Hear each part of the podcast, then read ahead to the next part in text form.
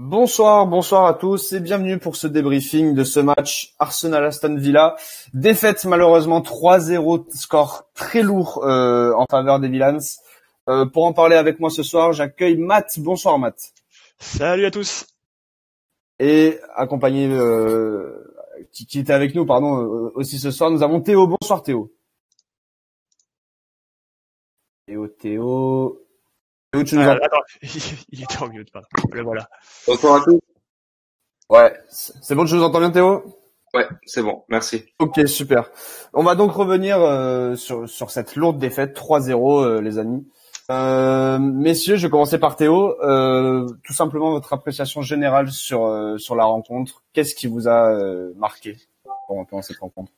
Ben, on n'était pas dedans du début jusqu'à la fin. Je trouve que bah, on l'a vu déjà la première minute avec le but, quoi. Refusé tout de même, mais on n'était pas dedans du tout. Et on avait l'air que froid ailleurs. C'est comme si on pensait, peut-être, je sais pas, si on avait déjà gagné le match, en pensant qu'on avait réussi à faire un bon résultat à Old Trafford euh, la semaine dernière. Et euh, il y avait un manque de collectif aussi. Ça veut dire que les joueurs jouaient chacun son tour tout seul, faisaient le pressing seul. Et personne n'était ensemble, quoi. C'est ce que j'ai ressenti.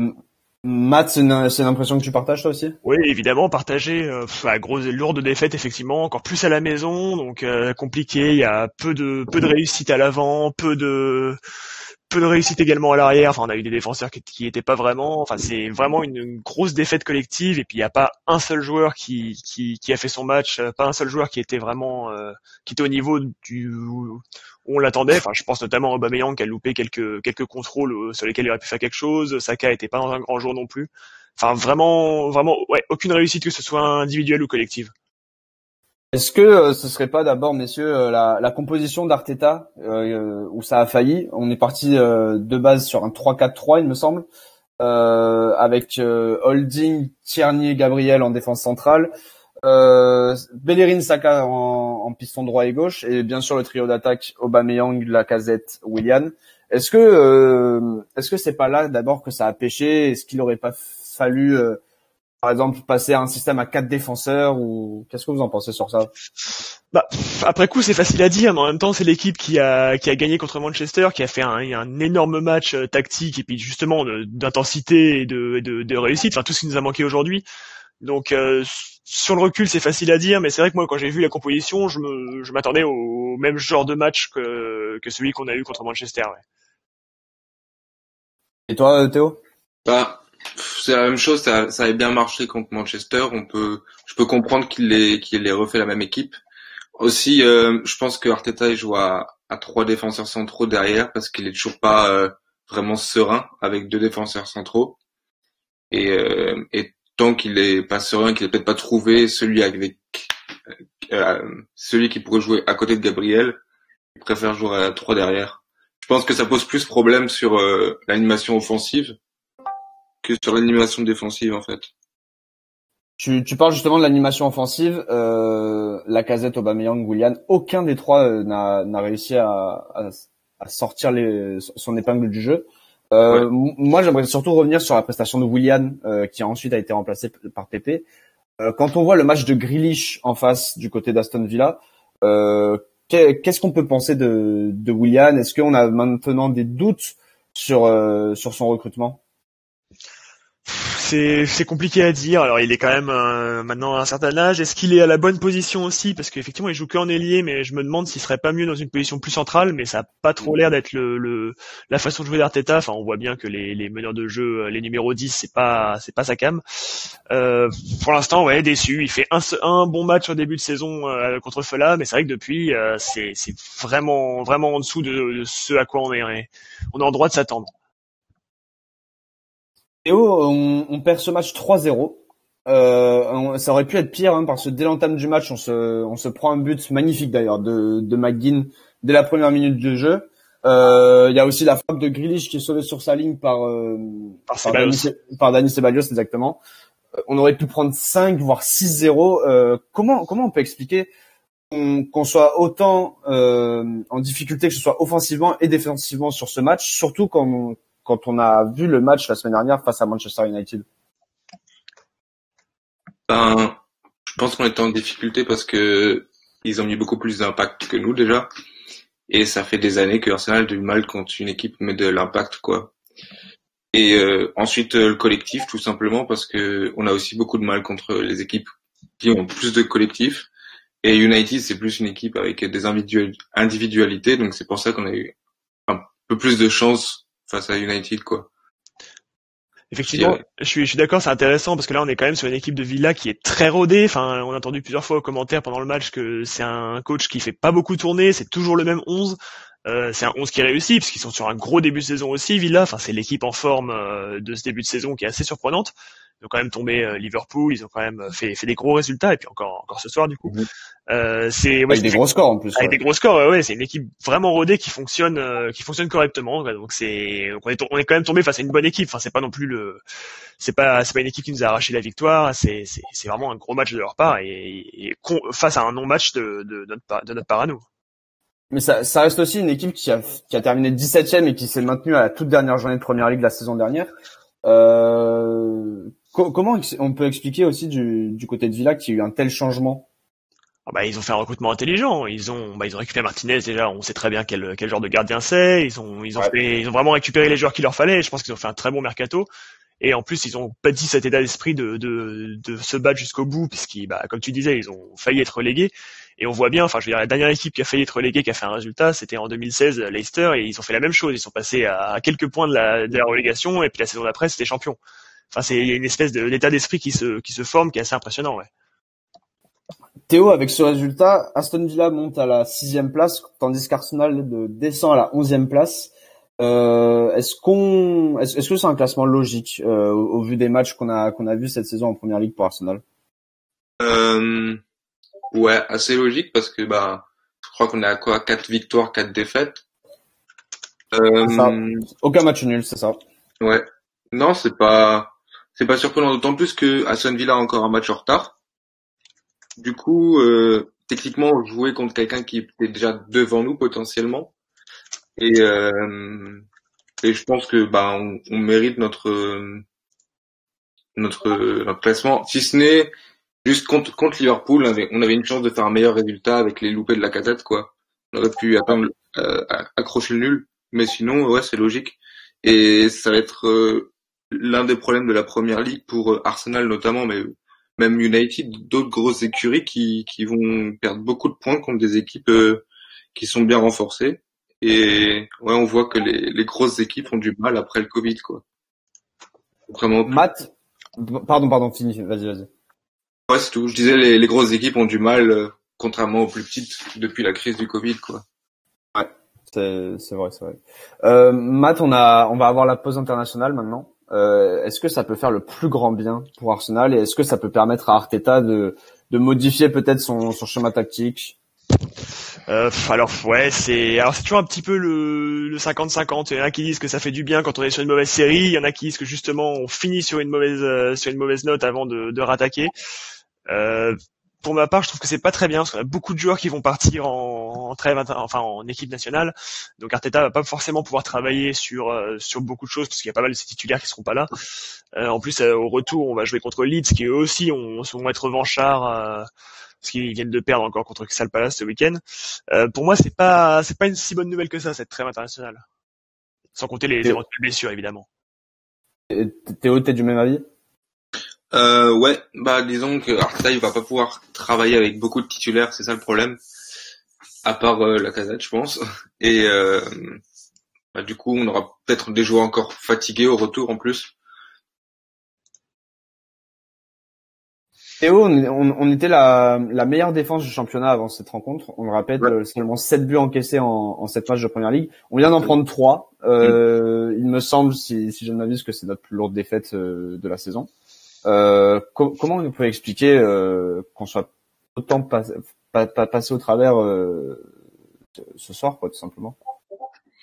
Euh, Bah ouais, comme dit, on faisait pas les efforts ensemble, premièrement, et euh, et euh, la défense a été vraiment désorganisée, j'ai l'impression.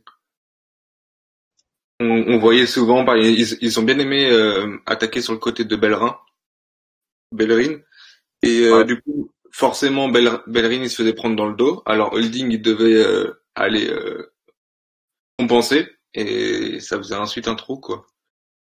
Et on n'avait pas non plus, euh, on n'était pas assez présent au milieu de terrain avec Elneny et Partey contrairement à United.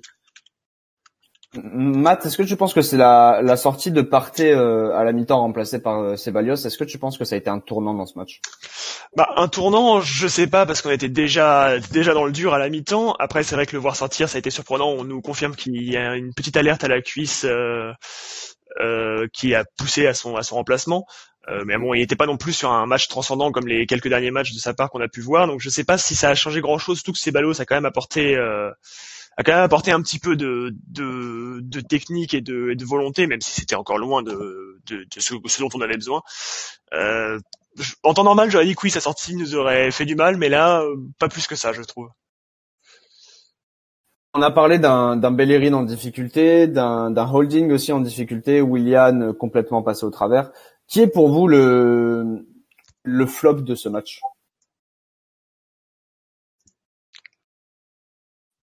Euh, je crois que celui qu'on a moins vu, je dirais, ce serait peut-être Aubameyang, Aubameyang ou la Casette quand même, parce que William il a, il a pas fait un bon match, mais il, on l'a, il était plus présent quand même. Matt, pour toi, c'est Aubameyang aussi? Ouais, bah, j'en ai parlé tout à l'heure. C'est vrai qu'il il est, il est souvent, enfin, bah, il est jamais présent dans le jeu, mais il est, il est présent quand on lui envoie la balle et qu'il va provoquer, qu'il va créer quelque chose. Et là, les rares fois où il a touché le ballon, soit il s'est heurté à un défenseur. Alors, il avait un bon client en face de lui avec euh, avec Cash qui a fait un gros match, mais euh, il a loupé quelques contrôles, loupé quelques passes. Euh, ouais, pas très bon. Puis à mon sens, je trouvais que Saka était pas aussi euh, pas aussi intéressant que que d'habitude. Enfin, alors après, bon, on peut pas être aussi exigeant que ça avec un gamin de, de 19 ans qui surnage déjà par rapport à son à son à son, à son âge, mais euh, mais ouais, un petit peu en dessous aussi. Euh, on, on, a Elneny quand même qui, qui faisait euh, une assez bonne saison, un assez bon début euh, de saison, qui a gagné sa place dans, dans le 11, dans le 11 d'Arteta. Euh, Qu'est-ce que vous avez pensé ce soir de sa prestation? Je l'ai trouvé un petit peu en dessous. Je l'ai trouvé en dessous. Euh, ils nous avaient tous surpris, je pense. Euh, c'est peu de le dire contre contre Manchester. Euh, J'ai trouvé en dessous un petit peu moins impliqué. Il a fait quelques fautes, pas stupides, mais mais pas très intelligentes. Euh, ouais, en dessous, il, se rapproche plus du niveau qu'on lui connaît. c'est un peu méchant de dire ça, mais euh, euh, ouais, en dessous par rapport à ses performances récentes. Théo, toi, t'étais sous le charme d'Elneny. Est-ce que t'es convaincu que c'est c'est le tandem qu'il faut avec Partey au milieu de terrain, ou tu préfères euh, peut-être un Ceballos, un Chaka Moi, je préférais un. Si on doit, si on doit jouer avec euh, seulement deux deux milieux de terrain centraux, je dirais Ceballos plutôt. Comme ça, on a le côté un peu défensif, box to box et de l'impact avec euh, Partey. Et après on a la technique de Ceballos et je pense que ça ferait une bonne complémentarité. Et euh, ouais, Lenny il était pas au, au niveau de la semaine dernière, mais je pense que c'est à l'image de toute l'équipe et que du coup ben il peut pas non plus euh, genre euh, compenser tout ce qu'on faisait quoi. Euh... quoi. On, on a un follower qui, qui veut réagir. Euh, euh, je sais pas. Est-ce que, est-ce que tu nous entends? LP Juice, tu dois être là. LP Juice, LP Juice, c'est ça. Est-ce que tu nous entends? Je vous entends et vous? Oui, c'est, c'est bon, c'est bon. Je t'en prie, réagis. Bah, en fait, euh, bah, j'ai parlé, j'ai un peu regardé euh, ce qui se passait euh, sur le Discord, ce que les, les gens pensaient. Mais moi, il y a quelque chose vraiment qui, qui me frappe c'est euh, on vante souvent Arteta, d'accord, il est venu, il a peut-être insufflé quelque chose, mais j'ai l'impression que dans le jeu en lui-même, il ne se passe absolument rien en fait. J'ai l'impression que tout ce que par exemple Arteta a essayé de mettre en place se retourne contre lui. Le fait par exemple d'avoir, euh, on va dire, euh, vendu notre deuxième meilleur gardien, euh, le fait, par exemple, d'avoir gardé des défenseurs qui déjà étaient mauvais, déjà, euh, et le fait aussi de ne pas se dire peut-être qu'on devrait tenter autre chose avec pourquoi pas Aubameyang, euh, je sais pas, dans l'axe, que de le laisser sur le couloir, parce que je trouve que c'est un gâchis de ne pas utiliser Aubameyang avec son plein potentiel. Et ça se voit quand Aubameyang joue, il est frustré. La casette est devenu défenseur, Et donc, tu, tu n'as plus rien, tu n'as plus, tu n'as pas vraiment de, de projet en fait. Et moi, j'aimerais savoir vraiment ce que, ce que vous en pensez, comment vous, vous voyez la chose en fait. Je suis d'accord avec toi sur la création. Après, il faut, faut aussi voir que sur un match comme ça, je pense que Arteta, même avec toute la volonté du monde, euh, les, les joueurs n'y étaient pas. Quoi. Il y avait vraiment pas de, pas de volonté. On a vu toute la différence avec le match de, avec le match de Manchester. Je pense que c'est vraiment l'intensité. Et là, pour le coup, c'est les joueurs plus que, plus que le coach. Mais après, euh, est-ce que aussi le, le fait de, parce que là, par exemple, c'est, après, peut-être que je, je vais me tromper, mais c'est la première fois qu'il met deux fois la même équipe. Et donc, ça veut dire que même si les joueurs sont en dessous, il n'y a aucun automatisme. Il, il, il, ne se passe vraiment rien. Ça veut dire qu'il n'y a même, même pas une combinaison, même pas un une-deux qui, qui, qui est créé. Parce que, ok, on a, on a, on a, on a fait quelque chose contre Manchester, mais si on regarde même avant Manchester, on ne faisait pas grand chose. Le, le match avant Manchester en championnat, c'était la défaite face à Leicester en plus. Voilà. C'était à peu près le même type de match, ouais. Voilà. Donc, euh, en fait, il n'y a pas de projet. On peut s'arrêter sur Manchester, mais on peut remonter aussi bien avant Manchester. On se prend des raclés. On a peut-être, on va dire, une mi-temps où on peut montrer qu'on a de la qualité dans l'effectif, mais à la fin, ça finit toujours pareil. Là, là où je suis d'accord avec toi, euh, Alpejo, c'est vraiment offensivement, euh, c'est chaotique ce qu'on a vu ce soir et même sur euh, sur les précédents matchs. Moi, je trouve que après, c'est mon avis personnel, la, la victoire face à Manchester, malgré qu'on est assez dominé, elle est quand même assez chanceuse. En plus, on marque sur penalty. Aubameyang. Moi, je vois un Aubameyang où je suis totalement d'accord avec toi. Pour moi, il faut le faire jouer dans l'axe. Pour moi, c'est un gâchis de le faire jouer sur le côté gauche. C'est un, c'est un buteur, c'est un attaquant, c'est un finisseur. Il faut le faire jouer dans l'axe, quitte à, à, à, mettre un 4-4-2 euh, avec la casette en pointe. En plus, euh, leur, se sont déjà très bien entendus la casette et, et Aubameyang, donc je vois pas pourquoi ça, ça ne pourrait plus. Bah oui. Bah oui. Euh, et, et, voilà. Et là, là, là, on voit clairement un Aubameyang en perte de confiance, alors que c'est censé être notre meilleur joueur et que c'est celui qui nous a sauvé des matchs euh, à de nombreuses reprises la saison dernière. Complètement d'accord avec toi. Exactement. C'est que voilà, moi ça, ça, ça me frustre en fait de me dire que t'as Bukayo Saka, t'as Tierney, t'as Aubameyang qui sont dans le même couloir, qui font la même chose, qui centrent pour personne, pour ouais. Lacazette qui mesure 1m75 et qui doit monter sur des défenseurs de 2 mètres. Et qui, et qui, et qui rate complètement ça. Enfin, voilà. là, par exemple, il y a une tête face à Aston Villa où c'est, Par exemple, regardez, je, après, je suis peut-être euh, fou et je suis peut-être trop fan de la casette, mais je trouve que la casette, à force de lui demander de venir défendre, il n'a plus de lucidité dans son dernier geste. Si on regarde le Lacazette, par exemple, on va dire, sous Emery, qui gardait le ballon, qui allait dans les surfaces, qui mettait des pétards, qui faisait des choses dans la surface de réparation, mais qui ne revenait pas défendre. Si on le voit par rapport à maintenant, c'est en chute libre. C'est devenu un défenseur. C'est, c'est, c'est incroyable. Ça veut dire que dans la surface, vous imaginez, le mec doit revenir pour défendre, il doit retourner pour attaquer et prendre un centre, mais le mec, il a plus de jus il a plus de jus. Et derrière lui, t'as qui pour le remplacer? T'as Nketia. Mais non. Je suis d'accord avec toi sur l'apport d'Enketia, je le trouve vraiment en dessous et c'est vrai que alors, alors, on le défend beaucoup euh, souvent parce qu'il est jeune et ça, mais moi je, je, commence vraiment à avoir du mal parce que je le vois rentrer à la 67e minute, euh, je suis pas content. Clairement, euh, oui. c'est c'est pas lui qui va qui va claquer le doublé et qui va nous, nous gagner le match quoi. C'est je, je trouve qu'Arteta est très patient avec lui et, euh, et je rebondis sur ce que tu disais tout à l'heure aussi, ce que tu parlais du côté. Euh, on a cette défense à 3 avec Tierney qui est qui est en défenseur central, qui est derrière Saka, et c'est pas son poste non plus. Je le trouve tellement plus intéressant quand il est sur son, son côté qui déborde, et on l'a vu à quelques moments pendant le match, mais pas tout le match, à déborder, à faire un centre dont, dont il a le secret, parce que c'est quand même lui qui fait le centre, bah, notamment sur Exactement. la tête de, de la casette. Et il a une qualité de centre qui est, qui est trop bonne pour qu'il soit cantonné à un rôle de, de central, et ça, je trouve ça très Exactement. dommage pour le coup de la gestion d'Arteta.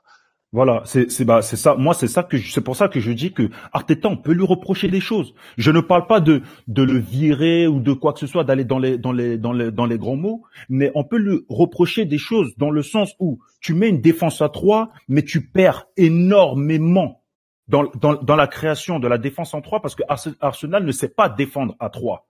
À part Gabriel, t'as aucun autre qui, qui est vraiment dans l'impact défensif. Soit tu mets une défense en trois avec trois purs défenseurs et ensuite, bah, par exemple, Tierney, tu le mets sur son couloir gauche, mais tu mets Obama et la casette en pointe. Ça veut dire que la casette, lui, il peut venir faire le relais, etc., jouer et t'as Aubameyang sur la réception des centres, ou soit bah tu fais comme il fait, où t'as trois joueurs qui sont sur le côté gauche. Mais c'est c'est du c'est c'est impensable. Je crois qu'on est la seule équipe européenne ou même dans le monde à faire ça. Non mais c'est juste incroyable. Et ça fait que, bah, au bout d'un moment, bah, El Neni peut pas répondre présent parce que il y a que deux défenseurs au milieu. Il y en a que deux parce que les autres ne peuvent plus défendre parce qu'ils ont fait que ça. Ils défendent que les ailes. Aubameyang ne défend que l'aile. Euh, El Neni, il doit prendre les ailes et l'axe. Partey, c'est pareil. Et à droite, n'en parlons pas. Il y en a même pas des défenseurs. Bellerin, euh, je suis désolé, on me dit que Bellerin il est revenu en grâce, mais Bellerin, euh, il, il court plus le type il ne court plus, ça passe tout le temps dans son dos. Après, il n'est pas aidé par William. Alors lui, j'ai même pas envie d'en parler. Je n'ai même, alors lui, je n'ai même pas envie d'en parler. On a déjà beaucoup parlé de William, ouais, je pense que. Ah ouais, non, non, lui, lui, je pense que c'est. Et pour finir, pour finir, j'aimerais juste, voilà, ça c'est ce que j'ai, c'est un truc que j'insiste, c'est vraiment avoir une alchimie dans cette équipe. Quitte à ce qu'ils mettent un 11 ça ne fonctionne pas, il va ajuster petit à petit, etc. Mais avoir un 11 de base, s'il vous plaît, monsieur Arteta, avoir un, un 11, c'est la base. Si tu regardes toutes les équipes qui nous, nous battent, ils ont leur 11 de départ. Si on regarde Manchester City ou, euh, ou Liverpool, parce que nous, on vise ces équipes-là, on ne vise pas West Ham ni quoi que ce soit, on vise Manchester City et Liverpool. Donc, on devrait regarder ce que eux, ils font et faire avec nos moyens on a un 11. Eh ben, mets-nous un 11. Quitte à ce que le 11 se casse la figure sur certains matchs, etc. Mais mets-nous au moins un 11. Qu'il y ait une alchimie, que les mecs se comprennent, que les mecs sachent que, par exemple, Partey, il joue comme ça, euh, euh, comment dire, Aubameyang, il joue de cette façon-là, Pépé joue de cette façon-là, comme ça, ils vont tous commencer à se comprendre. Sauf que si on change tout le temps, parce que l'autre a fait un mauvais match à tel truc, l'autre a été bon en Europa, donc on va le mettre face à Liverpool, ben non, les mecs, ils vont arriver, bah, eh, personne ne saura ce qu'il y a à faire sur le terrain. et donc, ça va faire ça tous les week-ends. Tous les week-ends, on va regarder le match, on va espérer faire quelque chose, on va voir une bonne première mi-temps, on va se dire, ah, là, la deuxième, il faut juste qu'on plante, et eh ben, on va se prendre 3-0, on va se prendre 1-1-0, on va gagner 1-0 sur penalty, on va être content pendant une semaine, et ensuite, on va se faire taper derrière. On a un autre follower qui, qui voulait réagir, et après, on entendra aussi la réaction de Théo qui n'a pas pu réagir. Je Guillaume, est-ce que tu nous entends, Guillaume? Oui, je vous entends. Bonsoir. Bonsoir, Guillaume. Ouais, moi voilà, je voulais revenir surtout sur euh, sur l'intensité du match parce que quand je vois le match qu'on a pu faire à United où où j'ai vu qu'on était agressif, euh, on avait été toujours en mouvement et là en fait ce match-là, je me j'ai été déçu parce qu'on voyait aucune envie, aucun impact. Quand on voit qu'au bout de 35 secondes de jeu, euh, on voit que c'est la casette déjà qui est sur le porteur du ballon euh, au moment de la frappe euh, Mike Dean et qu'ensuite les défenseurs s'écartent, bah on est quand même heureux que la VAR nous sauve au bout de 35 secondes. Mais après je me dis que le match, on n'a aucune réaction. Bah, franchement, ça a été ça a été un match noir ce soir. Je crois que depuis le début de saison, on n'a vu aucun joueur sortir du lot et de dire ben ce joueur il a été bien ce soir. Après, euh, on peut reparler un petit peu de. Moi, j'écoute euh, depuis tout à l'heure. On, dit oui, euh, il n'y a jamais le même 11. Donc oui, en effet, le, de ne pas avoir le même 11, de toute façon, pose problème parce que les joueurs n'arrivent pas à se trouver. Après, aujourd'hui, Aubameyang, il est moins bien depuis sa prolongation de contrat. Donc ça c'est sûr et on le sent bien, hein, euh, il est plus aussi percutant qu'auparavant et pourtant il a joué sur le côté gauche euh, euh, la fin de saison sur le restart et il a été très bon. Après voilà pour la casette, moi on peut pas l'incriminer parce qu'il travaille beaucoup et donc comme on dit après c'est compliqué d'avoir quelqu'un en, attaque là-dessus. Mais j'aimerais savoir ce que vous avez pensé de l'intensité ce soir par rapport au collectif qu'on a pu rencontrer en face, qui était une équipe qui en voulait, qui était toujours en mouvement et qui nous a mis de l'impact. J'ai l'impression que dès qu'on est une équipe avec de l'impact en face, on est incapable de répondre. Théo, je t'en prie, c'est ton moment. Bon, euh, bah, je suis d'accord avec toi. On a dès qu'on a de l'impact, euh, on a de l'impact contre nous, on, on sait rien faire contre ça. Euh, je suis d'accord que le 11 aussi, il faudrait quand même qu'on finisse par en, en choisir un et, et, le garder. Alors, euh, il y avait une, une légende d'Arsenal ou un, même un, grand joueur de première ligue qui l'a dit la semaine dernière. Il avait dit attention, euh, Arteta est en train de commettre les mêmes erreurs que Emery, à savoir euh, changer souvent le même de système exact. et euh, changer de joueur et changer de 11 du coup. et du coup on n'a pas de repère. Et enfin, je trouve que euh, on n'arrive vraiment pas euh, à être dangereux offensivement. Et euh, durant l'été, les, les fois où on a gagné par exemple contre City et Liverpool, et eh ben c'était vraiment pas dans dans un jeu de possession, c'était toujours des des jeux de contre-attaque où on balançait le ballon et Aubameyang il partait dans le dos de la défense quoi. Et du coup c'est le, le, jeu d'Arsenal qu'on connaissait il y a longtemps de possession euh, devant le but quoi. Ça c'est dommage aussi. Guillaume, moi j'aimerais juste réagir. Euh, t'as as dit qu'on avait par exemple des difficultés face à des équipes qui mettaient de l'impact, surtout au milieu de terrain, tout ça. Pourtant, Arteta euh, ce, soir il aligne une, euh, un, milieu de terrain composé d'Elneny et Thomas Partey. C'est censé être des joueurs quand même assez physiques et qui doivent mettre de l'impact. Pourquoi ça n'a pas marché pour, toi ce soir?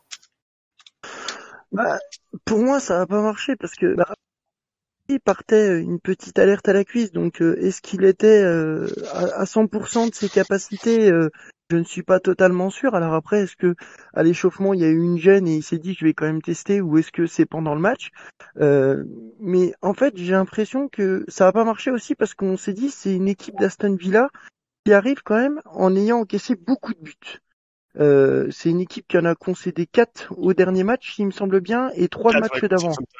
Donc ils, ils, en, ils, en enquêtent, ils en encaissent 7 en deux matchs. Donc au final, on se dit, ben voilà, on sait qu'on va avoir de la place. Et je pense qu'ils sont un peu reposés sur le laurier. J'ai l'impression que dès qu'on arrive contre une grosse équipe, on arrive à se transcender. Par contre, c'est la saison qu'on a eue l'année dernière. Hein. Contre les grosses équipes, on arrive à faire des matchs propres, assez corrects. Et quand on arrive contre des équipes de milieu de tableau ou de bas de tableau, eh ben on est une équipe euh, qui n'arrive plus à jouer ensemble.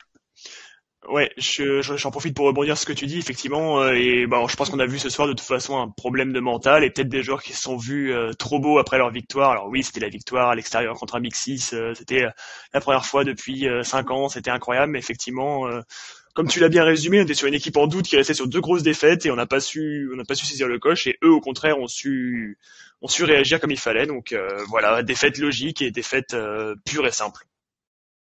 Messieurs, j'ai une information de, de, notre très cher Max de, de l'équipe d'AFC euh, qui me fait parvenir une information, c'est que Arteta aurait dit en conférence de presse d'après-match qu'il allait revoir son système de jeu durant la trêve internationale. Est-ce que c'est et alors et il en a aussi profité pour dire que Partey était blessé à la cuisse et qu'il passera un scanner demain.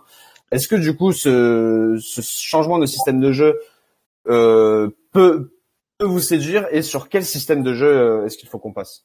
Ah, ça peut être très intéressant. Comme on en a parlé récemment, là, peut-être avoir euh, repassé à 4 derrière avec deux vrais défenseurs et des, des, latéraux qui font leur travail de latéraux, peut avoir plus de présence au milieu, éventuellement peut-être euh, reposer des ailiers qui sont pas performants. Euh, vous voyez très bien de qui je parle. Euh, c'est une nouvelle qui me qui me réjouit, en tout cas. Je sais pas ce que vous en pensez. Ouais. Après, moi, je verrais bien un 4-4-2 parce que honnêtement, on a quand même des éléments défensifs qui, qui, se comprennent quand on voit David Luiz avec euh, avec Gabriel, on voit qu'il y a une complicité entre ces deux joueurs-là. On sait que les latéraux, de toute façon, bah, malheureusement à gauche on a euh, que Bellerin parce qu'on sait que Golasinac c'est catastrophique. Euh, et à droite, pardon, je te coupe. À droite c'est Bellerin et il y a Cédric aussi qui est derrière lui. Ouais, c'est ça, Cédric qui est derrière. Mais après, est-ce que Maitland Nice, est-ce que Maitland Nice justement, est-ce qu'il pas, est-ce qu'il pourrait pas justement concurrencer un petit peu Bellerin sur la saison parce que au final Maitland ah, il a su le remplacer euh, pendant euh, pendant que Bellerin était blessé euh, voilà, après, c'est à voir. Mais par contre, moi, ce que j'aimerais aujourd'hui, c'est que Arteta fasse jouer nos jeunes. Quand on voit aujourd'hui qui dit en conférence de presse, euh, il y a euh, une semaine, qui dit que Willock, il est, il est en train de s'intégrer au club et qu'il le fait de plus en plus jouer pour lui donner un peu de confiance et qu'il voit un peu ses capacités, et eh ben, on le voit toujours pas, ce Willock là. Est-ce que des jeunes comme Willock et Race Nelson, il faudrait vraiment les intégrer dans ce groupe pour qu'ils puissent eux aussi peut-être emmener un peu de peps et leur euh, leur talent quand même parce que c'est des joueurs qui ont quand même du talent. Alors après on les a pas encore beaucoup vus, mais je pense que moi c'est des joueurs qui peuvent aussi euh, nous permettre euh, d'apporter un peu plus d'intensité, un peu plus d'impact parce qu'on sait que c'est des joueurs, c'est des jeunes joueurs qui en veulent et qui veulent se montrer. Alors juste pour conclure, par exemple, tu as parlé de, de Race Nelson, surtout quand, quand on voit les performances de William et Pepe à son poste, c'est vrai que tu as, raison, tu as parfaitement raison sur sur l'apport que peut que peut apporter du coup forcément euh, Reis Nelson. T'as parlé de, de Willock aussi, mais d'un autre côté, c'est vrai que Arteta et on l'a on l'a dit précédemment, il fait confiance à Nketiah en joker de luxe entre guillemets euh, derrière la casette et ça ça prend pas quoi en championnat. Mais il y a aussi un Balogun, hein, euh, le jeune joueur justement euh, sur lequel euh, tout le monde faisait référence. On sait qu'il va être en fin de contrat la saison prochaine. Il reste, on sait qu'à partir de janvier, bah, il va signer gratuitement dans un autre club. Après, on sait que c'est la gestion d'Arsenal qui est mauvaise là-dessus. A priori, une proposition de contrat avait été refusée déjà par Balogun il y a quelques mois. Maintenant, est-ce que c'est pas Arsenal aussi de peut-être se dire, bah, Nketiah on l'a fait revenir, mais tout compte fait, on voit qu'il n'est pas vraiment euh, adapté au, jeu. Et, et, est-ce qu'on ferait mieux pas de faire rentrer justement Balogun dans ce plan de jeu-là et, et, de tester avec lui? Parce qu'au final c'est quand même un joueur puissant, athlétique, il est quand même euh, super fort et il a aussi de la taille. Et aujourd'hui Arsenal c'est aussi ce qu'on a besoin parce qu'on fait, on passe beaucoup sur les côtés et j'ai l'impression que comme on n'a pas de joueur de tête, et eh ben on peut pas marquer. Ouais. Les, les, les amis, je vais juste finir sur Guillaume et après on va passer à la conclusion. Oui, je suis d'accord avec ce que tu dis, Guillaume. Effectivement, faut pas oublier aussi qu'il y a Martinelli qui est toujours blessé et qui va, qui va bientôt revenir, euh, en espérant qu'il revienne à un niveau parce qu'il a quand même été blessé longtemps, donc on n'a aucune garantie sur le niveau qu'il aura. Euh, après, oui, moi les jeunes, je suis pas non plus entièrement convaincu. Euh, bah, on a parlé de Willock qui est quand même, euh, qui est dans l'équipe euh, première depuis euh, à peu près deux ans maintenant. On en a déjà parlé, il me semble, au dernier podcast. Euh, je le trouve toujours pas très bon ce joueur. Enfin, c'est pas un joueur qui me fait rêver en tout cas. Euh, les jeunes, je suis d'accord, mais à petite dose.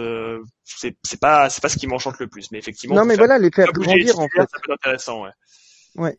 que Nelson, il a plus sa place dans le en première ligue maintenant que que Willock, d'autant plus qu'il a n'y a pas une grande concurrence quand on voit les performances de William, par exemple. Ah, il y a de la place, euh, il y a de la place pour se montrer, mais c'est évident. Mm. Surtout, si je peux me permettre. Euh, Très bien, merci messieurs, merci à tout le monde de nous avoir suivis pour ce débriefing de d'Arsenal Aston Villa. On répète, hein, pour ceux qui nous ont rejoints en cours ou qui n'ont pas vu le match, une sévère défaite 3-0 à l'Emirates Stadium, en, en, espérant que cette trêve internationale va faire du bien euh, aux hommes de Mikel Arteta, peut-être avec un nouveau système de jeu. On en parlera dans notre prochain débrief. Merci à tous de nous avoir suivis. Merci à Guillaume et LP Juice qui ont aussi intervenu. Merci Matt. Merci Théo.